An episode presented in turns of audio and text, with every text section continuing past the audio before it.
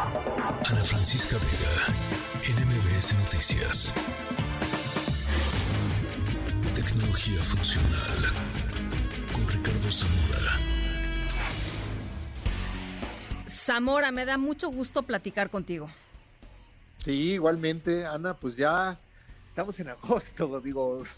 No, no, ¿sabes qué? No, no, no preocupes a los chicos de antemano, o sea, pobres. yo sé, bueno, yo sé que ah. los padres van a escuchar esto con mucha, mucha tranquilidad, más que los jóvenes, pero.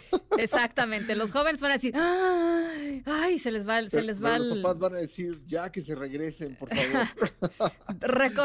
recomendaciones tecnológicas para la vuelta a la escuela.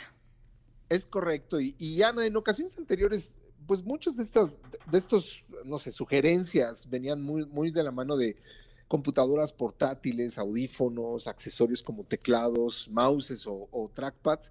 Pero ahora quise apostar no solamente, digamos, porque digamos, llega el regreso a clases y hay que hacer compras y ahí va a estar uno, ¿no? Pero quería apostar no solamente a accesorios que, fueran atractivos para los estudiantes, sino para cualquier persona que tal vez pues le puede sacar más provecho en su vida diaria o, en el trabajo formal, ¿no? Claro. Pero también tiene que ver que después de la pandemia, en tanto en las clases como en el trabajo, la expectativa que se tiene es que tengas en tu domicilio, tengas a la mano accesorios que normalmente pues buscabas o, que alguien te solucionara, ibas a la tiendita que te imprimieran o ibas en la oficina, utilizabas la impresora eh, que tenían para ese efecto, pero la verdad es que ahora pues es que tengas todo en tu casa, ¿no? Que tengas como una oficina en casa. Entonces, Evidentemente uno de los dispositivos que, se mantiene en el tiempo, porque pues todavía en la educación se sigue considerando la impresión como algo necesario, son las impresoras.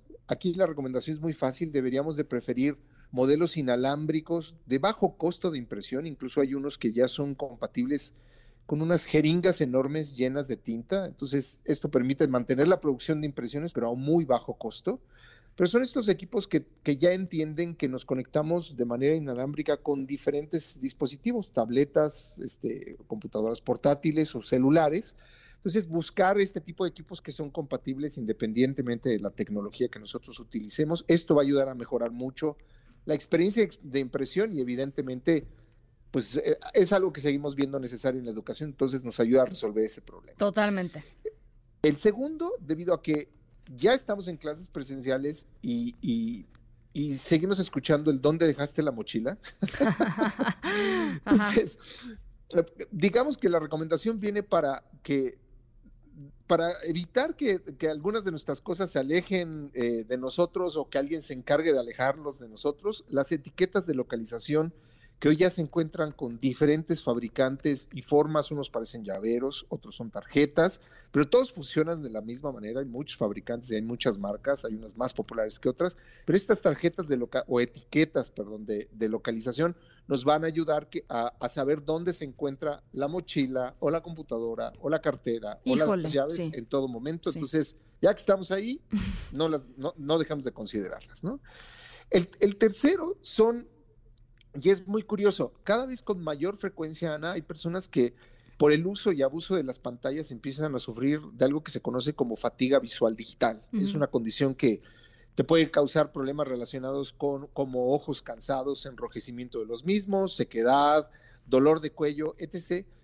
Porque la luz azul que, eh, que al final del día proviene de las pantallas puede puede empezar a afectar nuestra vista. Hay, otras, hay, otros asuntos como que las eh, pantallas son muy reflejantes, digamos, sobre todo esto se, se experimenta cuando estás trabajando de día o al mediodía, cuando hay luz eh, eh, de sol muy presente, los reflejos no te permiten ver muy bien. Entonces lo que haces, y cada vez con mayor frecuencia, es que empiezas o a acercarte más a la pantalla o a, incrementar la intensidad del brillo.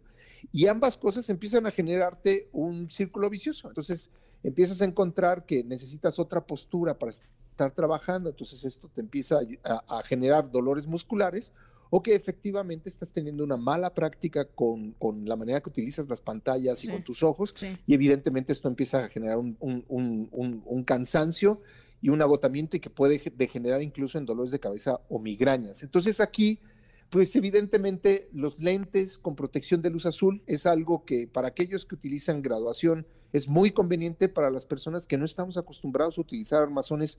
Es un reto, la verdad es que tendrían que ser un armazón más atractivo y que nos ayude a, pues que esta experiencia de ponerte algo en los ojos no sea tan desagradable, pero se recomienda para todos, para todos aquellos que pasan mucho tiempo enfrente de una computadora o que se, o que se desvelan o que trabajan muchas horas este, al día para todos, en serio, los lentes con protección de luz azul. Y por último, va un poquito de la mano, Ana, sería un monitor externo que permita hacer más cómoda la experiencia de estudio.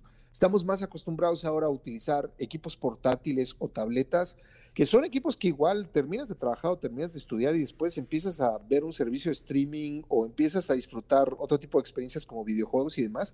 Es decir, no le paras, pero son pantallas de dimensiones muy pequeñas. No es necesariamente lo mejor ni lo más práctico.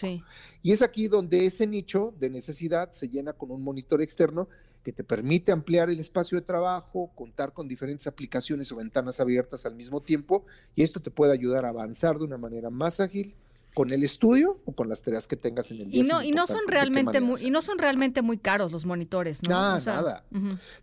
Digamos, comparado con todo el universo electrónico que que nos rodea hoy en día, la verdad es que es, aquí se, cambiemos la palabra gasto por inversión, porque además lo puede utilizar no solamente una persona en casa, es decir, tal vez el chico empieza, tiene una computadora portátil, se conecta, después se va a su habitación y empieza a ver su serie o sus películas y otra persona puede utilizar la misma pantalla. Entonces, creo que es esta flexibilidad que ya empezamos a encontrar donde no necesariamente cada cuatro años tienes que cambiar de equipo de cómputo o cada año de celular. Es decir, ya la, la, tecnología no requiere de una actualización tan constante y dinámica y pues estos equipos nos pueden ayudar a tener una mejor experiencia.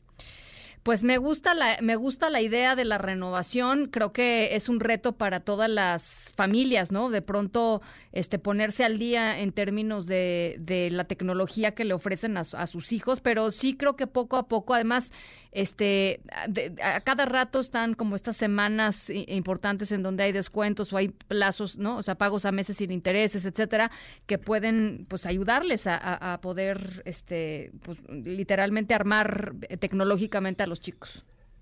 Sí, y, y, hace más sentido todavía en las familias que tienen dos, tres hijos.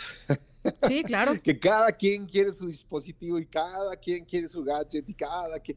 Es que, evidentemente tiene que ver con, con, nuestra relación tan íntima con la tecnología y con nuestra información y la privacidad, etc., etc., pero creo que la verdad es que hay mucha flexibilidad ahora que antes no veíamos. Antes sí teníamos que cambiar o actualizar los equipos de cómputo de una frecuencia, perdón, con una mayor frecuencia y teníamos que estar pensando en equipos más especializados dependiendo de lo que estuvieran estudiando los chicos. Hoy la verdad es que no es el caso, entonces aprovechar que podemos tener acceso a estas herramientas a un menor costo y que nos va a ayudar a trabajar de una mejor manera. Bueno, pues ahí están, mi querido Zamora, te mando un abrazo, este, y, que, y, que, y que les sea leve a todos los, bueno, a ver, que disfruten todavía lo que les queda de vacaciones, porque bueno, a los de primaria y secundaria todavía les quedan un par de semanas, ¿no? Más o menos.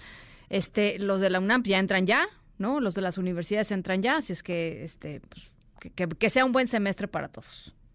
Exactamente, buen regreso a clases para todos. Te mando un abrazo, Ricardo Zamora. Ana Francisca Vega, NMBS Noticias.